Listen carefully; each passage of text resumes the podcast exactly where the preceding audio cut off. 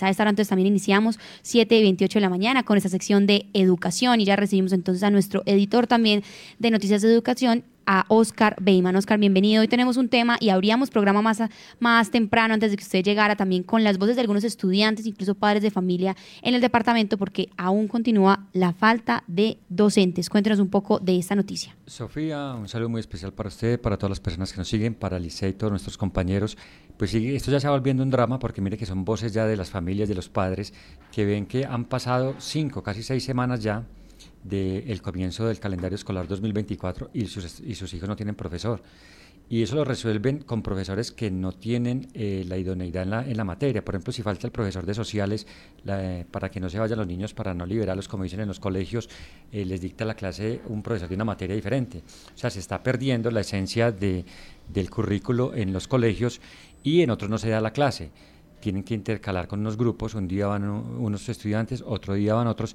¿Y por qué está sucediendo esto? Pues recordemos que es la historia ya del concurso docente que se eh, empezó a surtir desde septiembre del año pasado, pero por tiempos, por, por trámites y por cambios de gobierno no se lograron eh, nombrar a esos profesores que habían ganado el concurso docente, ahora se están nombrando y el fenómeno que estábamos contando hoy es en los municipios de Caldas, básicamente distintos de Manizales, muchos profesores que enseñan en la zona rural o en las mismas cabeceras urbanas, su gran aspiración es llegar a enseñar a Manizales.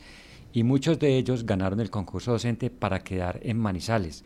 Entonces sus plazas en esas sedes educativas quedaron vacantes y no se han nombrado. Ahí es donde está el problema. Entiendo yo que son cerca de 190 en Caldas que faltan, o sea, son muchísimos que faltan por nombrar y por eso se está presentando eso. En todos los municipios seguramente faltan profesores. Así es, Oscar, ese ha sido un tema recurrente, es decir, la gobernación tampoco logró llegar a tiempo con el PAE y ahora entonces también estamos teniendo problemas ese nombramiento y ese ha sido un tema que se está repitiendo. Exactamente, y mire que ayer el secretario de Educación de Caldas, eh, Luis Arbey Vargas, hablaba en, el, en la asamblea, presentaba un informe y se comprometió a que mejorar la calidad del PAE. Pero bueno, mejorar la calidad del PAE, pero tiene que tener también ahí lo de la eh, prioridad, entregar más, más rápido el PAE Mire que ayer también el Ministerio está entregando un reporte. En, Colombia hay 96 entidades descentralizadas de certificadas de, educación, 91 eh, ya lo han hecho. Manizales y Caldas lo hicieron. Primero Manizales sí cumplió, Caldas se demoró un poquito. Y ahora también se comprometió con nombrar a estos profesores rápido. Pues esperemos que es, que rápido ya, ya se cogió la tarde. Sí, o sea, ya rápido es marzo. sí, sí, entonces ojalá lo hagan pero un trámite, pero lo más rápido posible, porque es que realmente usted mandar a sus niños al colegio y que se lo devuelvan es un drama para toda la familia. Así es, de hecho aquí tenemos entonces ya completas las voces. Al comienzo de este informativo escuchábamos a tres estudiantes, bueno, una estudiante y dos madres de familia, pero ya tenemos entonces más voces completas porque como usted bien dice, esto pasa en Risaralda, pasa en otros municipios y pasan varios departamentos, pues, en varios municipios de Caldas y aquí está entonces el testimonio y la opinión de las personas y los reclamos que se le hace directamente a la Secretaría de Educación del departamento. Los estudiantes de la institución educativa Francisco José de Caldas de Risaralda Caldas nos encontramos perjudicados por la falta de docentes después de más de un mes de iniciar clases. En nuestra institución hace falta dos profesores de ciencias naturales de la educación básica y media, dos docentes de básica primaria, todos ellos fueron trasladados por diferentes motivos. Además, no contamos con docente orientadora. La falta de profesores ha redundado negativamente en el desarrollo normal de las clases, ya que son reemplazados por docentes de otras áreas que no tienen un perfil idóneo para orientar dichas asignaturas. Solicitamos una pronta solución a esta situación tan lamentable para nuestra educación. Yesenia Zapata, representante estudiantil del grado décimo. Muy buenos días. Mi nombre es Diana Pulgarín, presidenta de la Junta de Acción Comunal de la Vereda Montecristo y también vocera de la Vereda La Playa.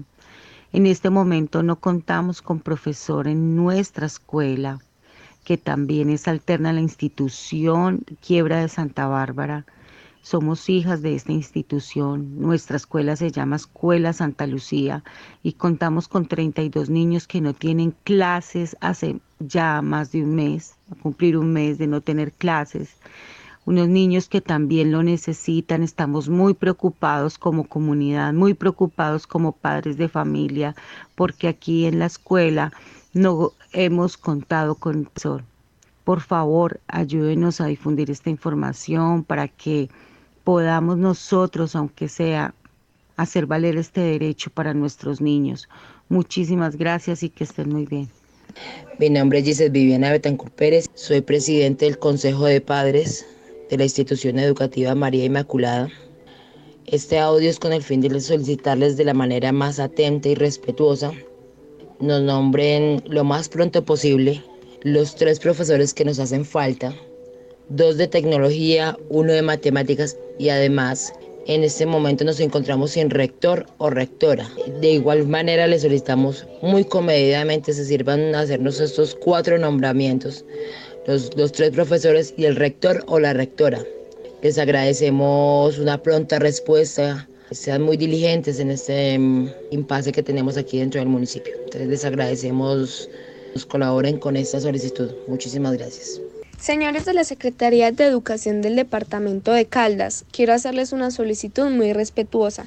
Soy la estudiante Salomé Bedoya Zapata del grado 11 de la institución educativa María Inmaculada del municipio de Risaralda Caldas. Soy la representante de los estudiantes al Consejo Directivo y la solicitud es para que de manera oportuna nos nombren los tres docentes que nos hacen falta y también el rector o la rectora. Los docentes son dos en tecnología e informática y uno en matemáticas. Hago esta solicitud de manera respetuosa para que la institución siga prestando un buen servicio educativo. Muchas gracias. Mi nombre es Claudia Patricia David, soy madre de, de dos mm, alumnos de la institución, Gabriel García Márquez, y hasta el momento no nos han mandado pues el docente sociales, hace mucha falta porque son varias materias, tengo entendido que el, el mismo docente enseña historia, entonces nos hace mucha falta ese docente. Qué rico que nos puedan pues como colaborar en eh, con el docente que hace falta y muchas gracias.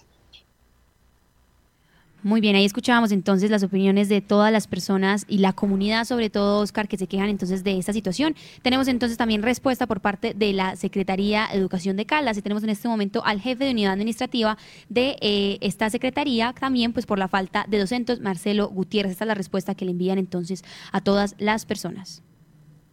Entendiendo la multiplicidad, de, la multiplicidad de solicitudes por parte de directivos docentes, docentes, padres de familia, juntas de acción comunal, personeros de los 26 municipios del departamento de Caldas en relación a la normalidad académica, para lo cual la Secretaría de Educación ha venido adelantando acciones de acuerdo a la circular 34 y 39 emanada por el Ministerio de Educación Nacional, la cual nos obliga a hacer los nombramientos de las vacancias temporales, es decir, las renuncias presentadas en el mes de diciembre, incapacidades que se presentaron a 31 de diciembre con acciones positivas. Estas acciones positivas están enmarcadas dentro de la norma, diciendo que primero debemos nombrar a las personas que se encuentran enfermas, personas que se encuentran como madres cabezas de familia, prepensionados y eh, grupos sindicalizados, para lo cual la Secretaría de Educación viene adelantando acciones positivas para realizar los nombramientos a partir del 15 de febrero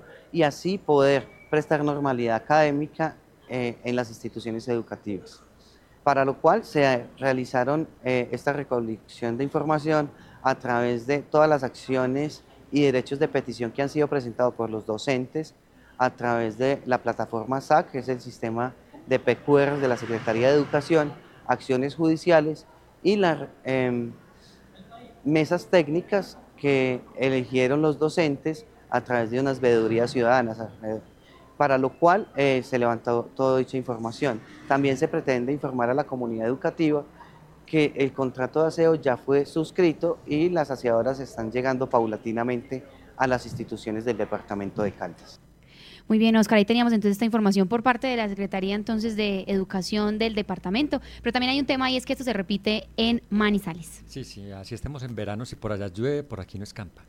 Eh, la misma situación, o sea, se nombraron a los profesores que ganaron el concurso docente, es la prioridad que estaba explicando ahí precisamente Marcelo Gutiérrez, y ahora lo que sigue es nombrar a los provisionales eh, en esos cargos y se han demorado. Ayer tenían, ayer antier nos enviaron inclusive con foto y todo un grupo de la institución educativa Chipre que está sin profesor y estaban diciendo que por favor solicitarle pues al secretario, a la alcaldía, que les nombre rápidamente a estos profesores por lo anteriormente que hemos mencionado acá.